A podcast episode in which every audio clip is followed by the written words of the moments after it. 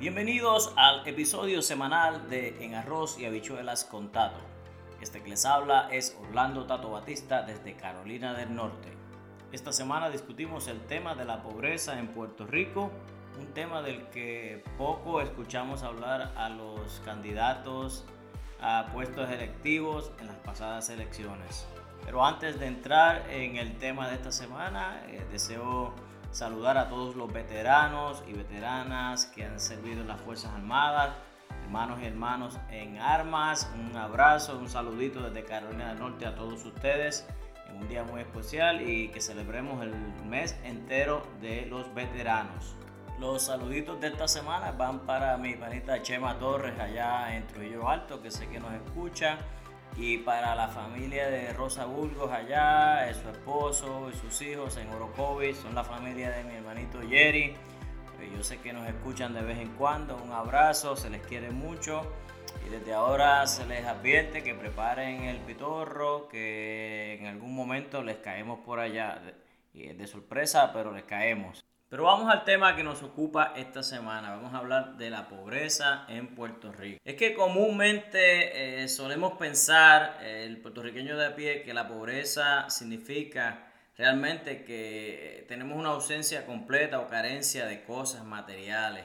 Pero eh, sinceramente la carencia de oportunidades y el acceso a la justicia social lo que yo diría puede considerarse verdaderamente como es como pobreza como tal. Sin querer sonar demasiado académico, eso no es nada malo, pero este programa se trata de, decir las cosas de manera sencilla. La UNESCO, la Organización de las Naciones Unidas para la Educación, la Ciencia y la Cultura, dice que la pobreza es, ellos dicen que la pobreza es la privación de bienestar de manera profunda, pronunciada, es decir, la falta de acceso a necesidades básicas como educación, agua, vivienda, eh, cuando las personas no tienen acceso a esas cosas básicas que se creen que son, se toman y se asumen como derechos inalienables de todo el mundo, eso es la pobreza según la UNESCO. A pesar de que se ha reducido la tasa de pobreza mundial aproximadamente en un 50%, diríamos que desde el año 2000, aún en las regiones en desarrollo, una de cada 10 personas y su familia sigue sobreviviendo con aproximadamente un dólar y 90 centavos diarios. Usted se imagina vivir con eso, con 1,90 al día. Eso es algo que verdaderamente no nos cabe en la cabeza. Ahora bien, la ONU tiene una serie de objetivos eh, que ellos le llaman los Objetivos de Desarrollo Sostenible para el año 2030. Eh, son 20 y pico, pero el, el, el objetivo número uno que ellos se han establecido o eh, fijado, y una de las metas más importantes es el de poner fin a la pobreza en todas sus formas y en todo el mundo para el año 2030.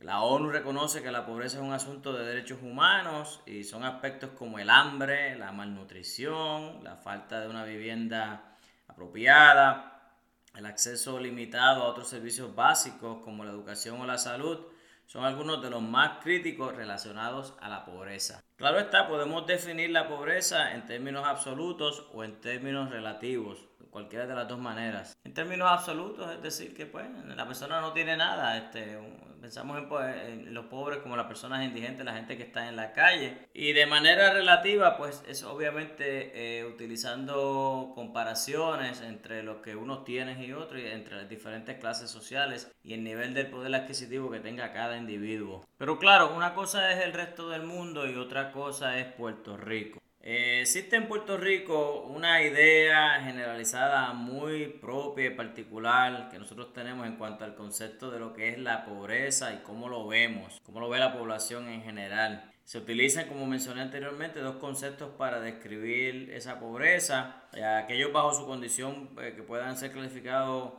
dos niveles de esta pobreza absoluta y pobreza relativa. En países eh, donde hay mucha más pobreza que en Puerto Rico, en países de Latinoamérica, se tiende a utilizar la línea de pobreza absoluta y esta es la manera en que muchas veces se percibe comúnmente en Puerto Rico. Se entiende que deben existir condiciones extremas de indigencia, casi se niega su existencia eh, eh, como un problema relativo que se exagera por algunos en Puerto Rico. Y parecería como si en Puerto Rico la pobreza fuera invisible Es bien común encontrarse personas eh, en el diario vivir que no saben dónde están los pobres en nuestro país. Se sobreentiende que una persona debe ser deambulante, sin hogar, para ser considerado pobre. De igual manera, enfrentamos con mucha frecuencia situaciones donde pensamos que no somos pobres porque poseemos algunas cosas materiales. Solemos pensar que no somos pobres porque asistimos a la escuela, podemos comer y tenemos un techo o tenemos un celular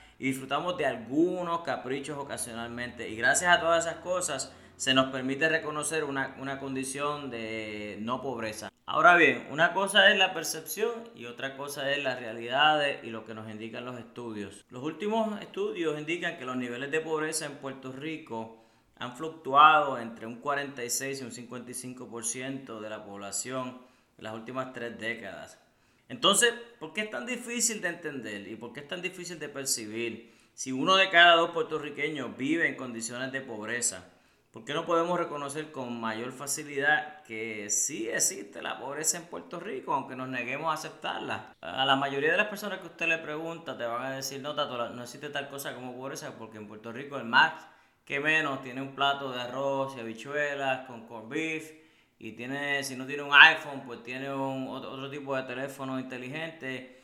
Pero pobreza, pobreza como tal no existe en Puerto Rico, según mucha gente. Se podría decir que el sistema utilizado para medir la pobreza provoca que se esconda la situación real de la pobreza. Y el referente que más se utiliza para medir los niveles de pobreza, diría yo en Puerto Rico, es el ingreso. Utilizando esta métrica del 46% de los habitantes de Puerto Rico, caen bajo el umbral de la pobreza, pero aún así negamos ese factor. Y una respuesta muy probable para esta situación, para poder explicarla, es que se utiliza la medida de pobreza relativa al ingreso como en los países desarrollados. La medida que se usa para determinar la pobreza internacionalmente es un salario aproximadamente de 2 dólares al día. Y si esa medida se utilizara en Puerto Rico, tendríamos entonces un porcentaje de pobres en casi cero en Puerto Rico prácticamente nadie que trabaje se gana tan poco, 2 dólares al día. La línea de pobreza en Estados Unidos en el 2019 aplica para 48 estados, el Distrito de Columbia y otros territorios como Puerto Rico. En esta zona se considera que viven debajo de la línea de la pobreza aquellas personas que como familia devengan conjunta y anualmente como sigue. Familias de una persona con un ingreso de menos de 12.400 dólares de dos personas con ingresos de menos de 16.900 y de tres personas con ingresos de menos de 21.300 dólares. Y a usted le sorprendería saber cuántas familias y cuántas personas en Puerto Rico sobreviven con ese tipo de ingresos. Ahora bien, para hablar un poquito más de Puerto Rico, el Centro de Información Censal, CIC por sus siglas, de la Universidad de Puerto Rico en Calley, calculó los niveles de pobreza de la población de Puerto Rico en un 52.3% en el año 2016, hace unos añitos atrás. Esto, según el profesor José Caraballo Cueto, director del CIC en Calley. Aunque algunas personas pueden pensar que trabajar garantiza salir de la pobreza, en Puerto Rico más del 24% de la población que trabaja, la población laboral, vive bajo los umbrales de la pobreza. Y esto, amigas y amigos que me escuchan, es una proporción de trabajadores bajo la línea de pobreza tres veces mayor al promedio de Estados Unidos, lo que revela la disparidad en el promedio de los salarios entre Puerto Rico y la mayoría del resto de los estados. Recuerdo muy bien que antes de que llegara el huracán María en el 2017 se discutía en Puerto Rico a causa de sugerencias de la Junta y otros informes económicos que aparecieron, la disminución del salario mínimo. Imagínense si las cosas están como están ahora, si se hubiese materializado eh, esa disminución en el salario mínimo. A veces pienso tristemente que, y suena cruel, que Puerto Rico está vivo todavía y sobrevive porque gracias al huracán María, a los terremotos y a la pandemia. Claro está, luego de que pasaran los huracanes Irma y María, afectaron la isla en septiembre del 2017, los niveles de pobreza en Puerto Rico han empeorado sustancialmente y se estima que casi el 80% de la población, es un poquito exagerado, yo diría que un poquito menos que eso, se encuentra bajo los umbrales de pobreza. Y si miramos algunas regiones como el sur oeste de la isla luego de los terremotos y añadiéndole a eso la pandemia, pues la cosa se, se empeora aún más. Eso es en términos generales, ahora vamos a lo específico, vamos a indagar los grupos poblacionales más vulnerables a la pobreza en Puerto Rico. El grupo que resalta es el de los niños, se estima que sobre 700 mil niños puertorriqueños viven en condiciones de pobreza extrema y de esta población más de la mitad de sus padres no posee un empleo estable, lo que pone en riesgo el pleno desarrollo de estos niños, reveló un estudio sobre las zonas de alta pobreza en el país. Se estima también que el 15% de los adolescentes ni van a la escuela ni trabajan y que el 40% de los niños y niñas de 3 a 4 años tampoco van al colegio y el 10.8% de los bebés tienen bajo peso al nacer frente a la media del 8% en Estados Unidos. Otros datos que llaman la atención del informe son que mueren 23 de cada 100.000 niños y adolescentes, muy cerca del promedio de 24 que se registra en todo el territorio de Estados Unidos y que 40 de cada 1000 adolescentes tienen hijos, eh, eh, mientras que en Estados Unidos la medida es de 24. Pero no son los niños los únicos afectados. Las mujeres es otra población directamente eh, afectada por la pobreza en Puerto Rico. Según datos del Instituto de Desarrollo y Juventud, el 58% de los hogares pobres en Puerto Rico está encabezado por madres solteras y 70.1% de estas madres solteras con menores de 18 años viven bajo el nivel de pobreza. Del total de esa población, eh, en el 2016, el 52.4% que estaban en pobreza eh, eh, eran mujeres, o sea que 1.787.635 eran mujeres, con una mediana de edad de 42 años y medio y un crecimiento en el total de aquellas sobre los 65 años según los datos de la Junta de Planificación. Además de eso, el 40% de las jefas de hogar sin esposo presente y que trabajan estaban bajo los niveles de pobreza. Sobresale también el dato de que la mitad de las mujeres jefas de familia trabaja a tiempo parcial principalmente en el sector de servicios y solo un 19.5% labora a tiempo completo. Como pueden ver, el sector de las mujeres eh, ha sido grandemente afectado por todas estas situaciones que nos han acaecido últimamente. El otro sector que queremos mencionar es el de las personas de edad avanzada, los ancianos. Eh, entendemos que el 24.2% de nuestra población tiene 60 años o más conforme al censo de la Junta de Planificación y más del 40% de esos ancianos en Puerto Rico tienen ingresos a nivel de pobreza extrema, escaseándole los recursos para mantener un estándar de vida adecuado. El 64% aproximadamente de la población de Puerto Rico que recibe ayuda del programa de asistencia nutricional o PAN es de edad avanzada según la secretaria auxiliar de la Administración de Servicios a Personas de Edad Avanzada y Adultos con Impedimentos ADFAN. Gente, y aún con ayudas y beneficios como el Seguro Social, planes de retiro y el programa de asistencia nutricional, en el 2016 el salario promedio de un adulto mayor era de 15.077 en comparación con la población general, cuyo promedio aproximadamente era de 31.270 dólares. Así que son los niños, las mujeres y las personas de edad avanzada los grupos que más están, eh, más están sufriendo los embates de la pobreza. Pero ¿cuáles son los factores o elementos que afectan a la pobreza? Vamos a comenzar a discutir algunos de ellos brevemente. Entiende que la inflación o la inflación crónica, inflación mayor a un 3 o 4%, tiende a aumentar drásticamente los niveles de pobreza en Puerto Rico, al aumentar significativamente los precios de artículos de uso común, como comida, gasolina, y aunque la ropa no es algo que se compra todos los días, si usted vive en Puerto Rico, usted sabe la realidad de lo caro que está la vida allí. Este efecto tiende a disminuir el ingreso real del individuo, llevándolo cada vez más cerca al umbral de la pobreza. En segundo lugar, el empleo. Según los datos del informe de empleo y desempleo en Puerto Rico eh, recientes, el número promedio de desempleados en el 2016 era de 148 mil. Sabemos en Puerto Rico también que la tasa de participación laboral es muy baja. Se hablaba de un número comúnmente de 40%, o sea que cada, de cada 10 personas ávidas para trabajar, solamente 4 están trabajando. Yo sé que del 2016 para acá esos números han cambiado porque mucha gente se ha ido de la, de la isla y otros han regresado. En Puerto Rico cerca de la mitad de la población vive bajo un nivel de pobreza, como mencionamos, y necesita algún tipo de beneficencia. Muchas familias trabajan sin que el sueldo que reciban les alcance para salir de la pobreza. Así que imagínense, trabajar no garantiza salir de pobre en Puerto Rico. Hasta el año pasado se estimaba que uno de cada 5.000 trabajadores en Puerto Rico es pobre. Investigaciones señalan que los trabajos a tiempo parcial generan más pobreza. Otro factor muy importante es el factor de la educación. Personas desempleadas muestran síntomas de deterioro psicológico, depresión e insatisfacción. Este efecto redunda en los hijos ya que muchos de ellos manifiestan estos mismos síntomas en su actitud hacia la educación. Los hijos de personas desempleadas llevan consigo el estrés de sus padres y esto afecta el rendimiento en las prácticas educativas y en su desempeño. Como se ha dicho anteriormente, muchos jóvenes desertan de la escuela en búsqueda de un trabajo para sustentarse. Eso usted lo ve todos los días, la sesión escolar. Prefieren irse a trabajar que estudiar porque estudiar no paga y no, y no pone comida en la mesa.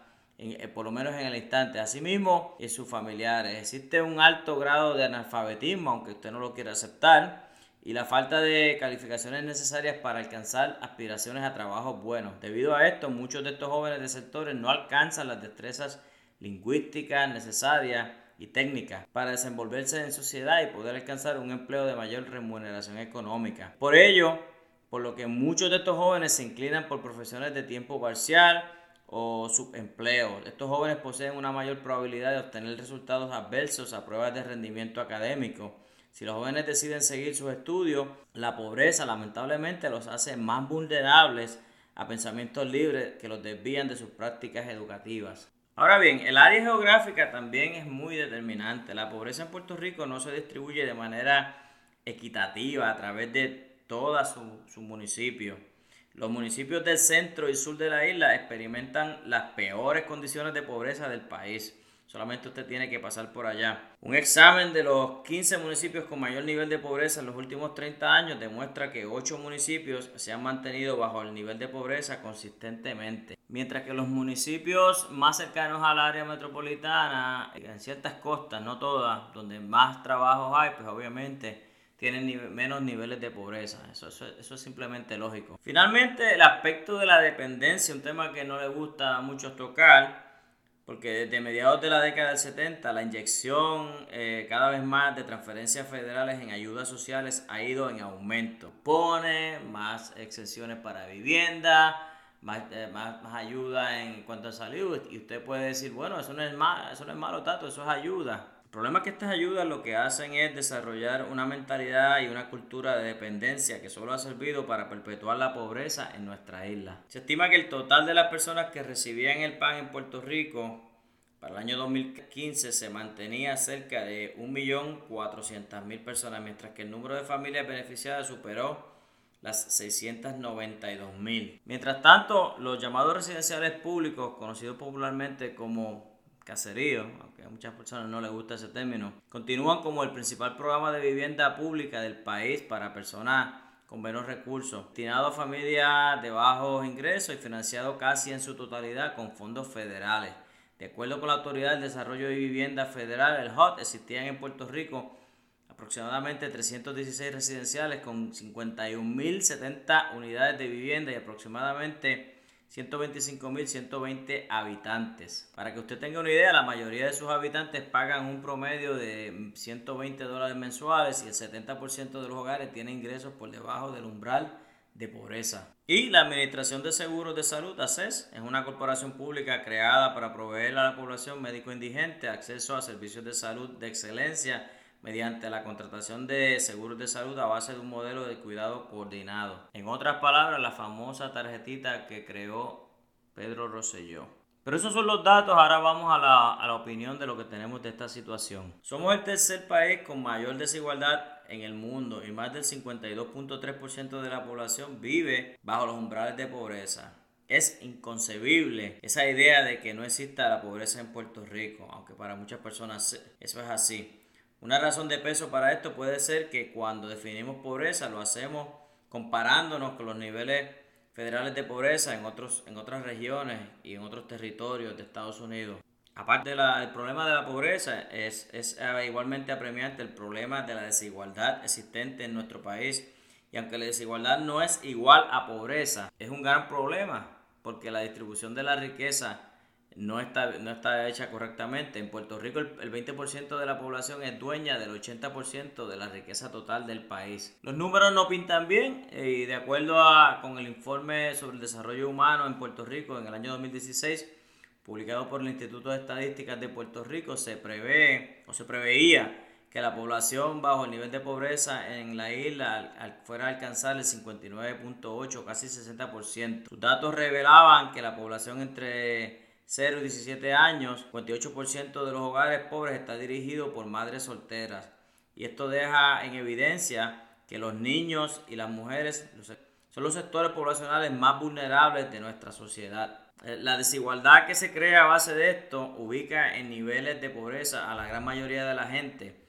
Y esta es la principal causa, diría yo, del éxodo masivo, de por qué tantos puertorriqueños se mueven a Estados Unidos continentales buscando una mejor vida. Esto a su vez crea una condición de marginación en las poblaciones vulnerables, particularmente en la mujer, quien lleva la mayor carga social en la sociedad puertorriqueña.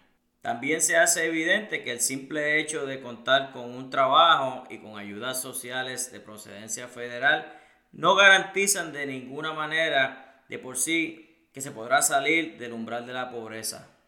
De hecho, y en mi humilde opinión, la asistencia federal ha sido parte fundamental de la perpetuación dentro de los umbrales de la pobreza para miles de puertorriqueños. No solo negamos la realidad de la pobreza en nuestro país, sino que esto no forma parte de las prioridades del gobierno ni de su plan de trabajo, ni de las plataformas de campaña que usted escuchó, si alguna, durante las últimas elecciones. Ya quisiéramos, ¿verdad?, que todos los gobiernos eh, incluyeran en su agenda como prioridad el dilema y las consecuencias que provocan el aumento en el nivel de pobreza en nuestro país. Es difícil este dilema económico que representa la deuda nacional de Puerto Rico y aumenta drásticamente la tasa de desempleo y la inmigración.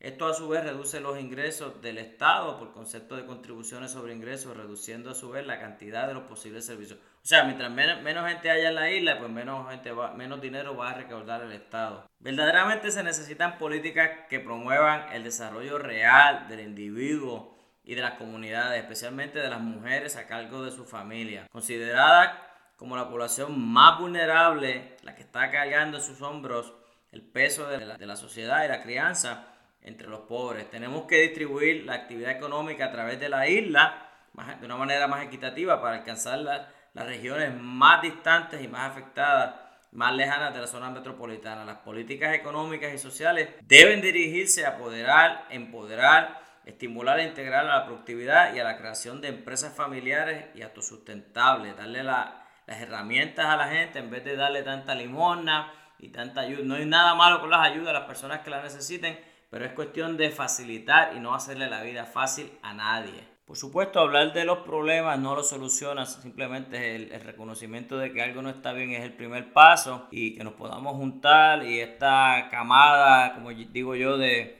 este grupo de jóvenes nuevos que está surgiendo en la política, podamos hacerle llegar a ellos de que, mira, la pobreza es una situación eh, crítica en Puerto Rico y la desigualdad social y necesitamos que de una vez alguien empiece a trabajar con esto. Estamos ya por concluir el tema de hoy. Perdonen que nos hayamos extendido. Esto es un tema que nos, interesa mucho. Los temas sociales y políticos y económicos de nuestro país. Eh, nos vamos a empezar a despedirnos antes sin recordarles que los exhortamos a que siga compartiendo este podcast con sus amistades. Eh, baje las plataformas o el app de Anchor, baje la de Spotify. Puede buscar ah, en arroz y habichuelas contacto Gracias a aquellos que nos siguen fielmente todas las semanas. Nos despedimos y les deseamos un bonito fin de semana. El próximo tema para la próxima semana, el próximo episodio va a ser el tema del liderazgo en las instituciones de gobierno, en la familia y en el ámbito personal. Cuán importante es el factor y la, la habilidad del liderazgo. Sin tiempo para más, nos despedimos. Esto ha sido todo por esta semana en Arroz y Habichuelas con Se nos cuidan.